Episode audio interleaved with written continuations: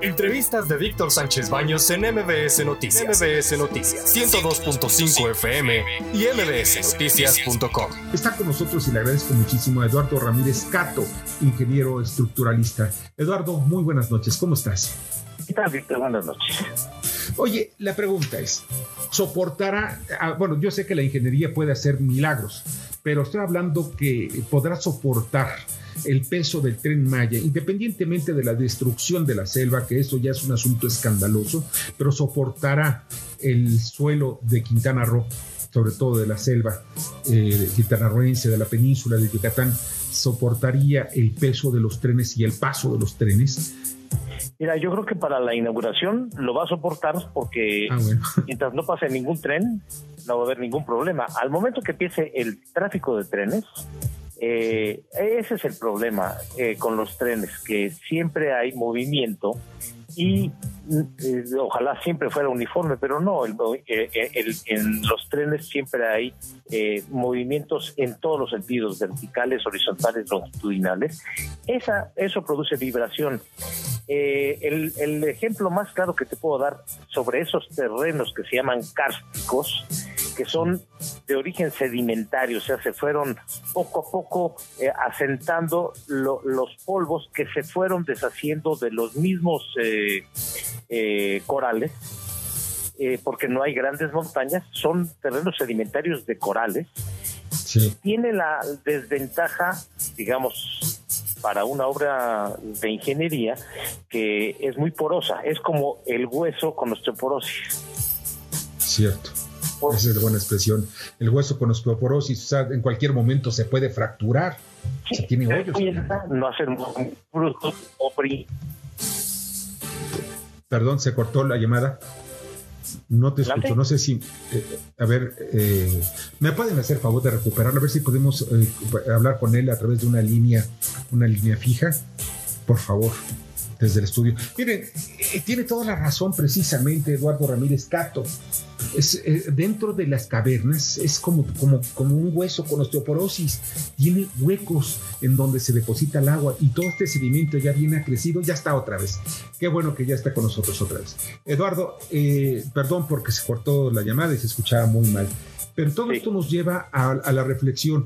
Bueno, entonces las vibraciones, el paso, todos los movimientos que tienen los trenes, además del peso, esto podría fracturar el piso y pues hundirse el tren Maya. Sí, porque hay una acción por dos lados. Por un lado, las vibraciones son permanentes y por otro lado, la acción del agua en combinación con esta piedra va disolviendo lo que es natural, ¿verdad?, en esas zonas y por eso es que se dan los, los y se dan las grandes cuevas. Entonces, lo más seguro es que no sabemos cuándo, pero lo más seguro es que va a fallar en uno y en varios puntos a lo largo de la vida útil de este, de este tren. Entonces, la respuesta es sí, va a fallar. Ay, caray. Bernardo Sebastián. Buenas noches. Eh, como mencionabas, la mezcla de, del agua, la erosión natural, ¿tiene algún efecto también que no sé, bueno, obviamente no tenemos eh, mapeadas todas las cavernas, ni la profundidad, ni la cantidad de agua que, que albergan la mayoría de esas cavernas, esos cenotes. Eh, mi pregunta va directamente en esto. ¿Podría generar, como dicen los ambientalistas, una contaminación del agua que pudiera matar la selva? O sea, los químicos o los materiales que se usan para la construcción pueden contaminar el, agua. Eh, normalmente durante la construcción se cuida mucho el que no haya agregados eh, adversos al, al, ambiente. Creo que desde ese punto de vista no, pero al momento de que haya un colapso, imagínate, si cae una locomotora y, derrama diésel o, aceite, lógicamente no podemos controlar esos derrames que van a irse por todas las corrientes subterráneas de toda la, es decir, de toda la península justamente tiene este tipo de formaciones. ¿Cómo están conectados los túneles? No lo sabemos. De manera que la contaminación es inevitable. Ahora, ¿tú qué recomendarías eh, para digo, están renuentes y hay una obsesión por construir ese tren Maya. ¿Tú qué recomendarías al ejército, que es el que está, los ingenieros militares son los que están haciendo la construcción de este, de este megaproyecto del gobierno de la Cuarta Transformación? Mira, lo recomendable es hacer un estudio de, tráfico que, que justifique verdaderamente el tren. Mira, un, un tren, una locomotora, puede moverte en un solo viaje 2.500 personas. Y cada tren puede correr con mucha holgura cada media hora en cada sentido.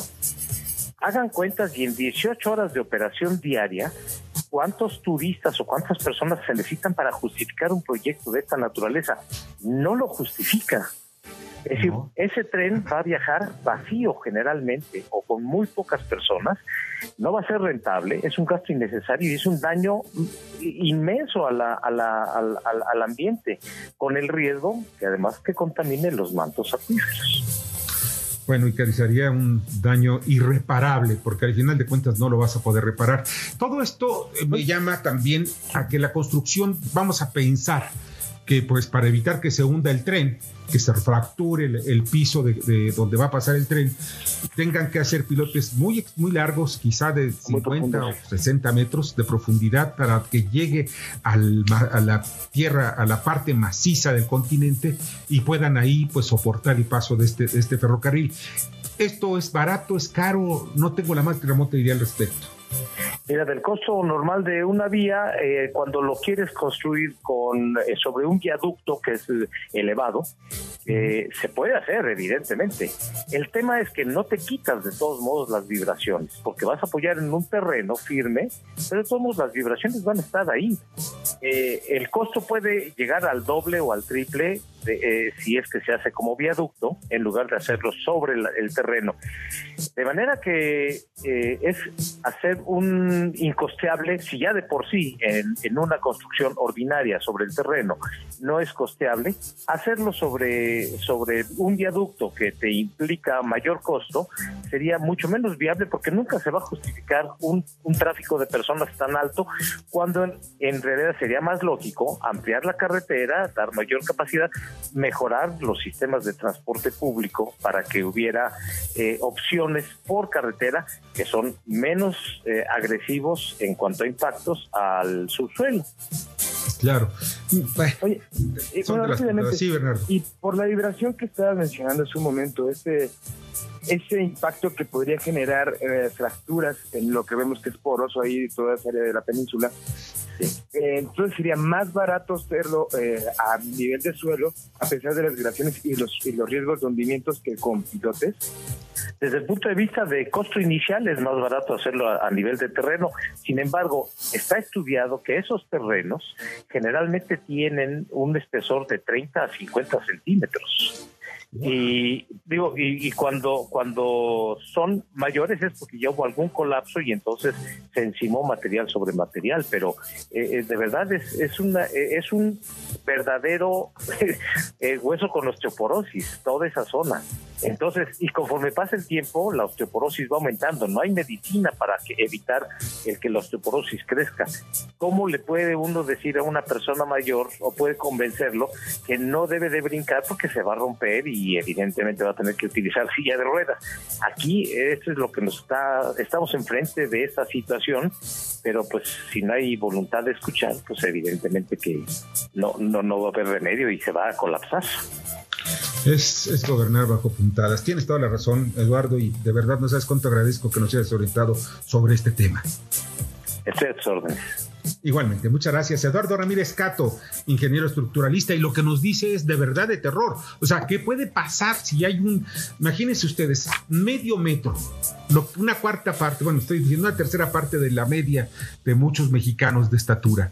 Eso es lo que hay de espesor del piso en algunas zonas de la selva, de la selva de, la península del Yucatán. ¿Soportará el peso del tren? Vamos, ya lo soportó, pero ¿cuánto tiempo durará todo esto? Y eso no lo han dicho. Simplemente dicen que hay que seguir con la construcción del tren Maya. Escucha a Víctor Sánchez Baños en MBS Noticias. MBS Noticias 102.5 FM y MBSNoticias.com. Lunes a viernes, 9 de la noche, tiempo del centro de México.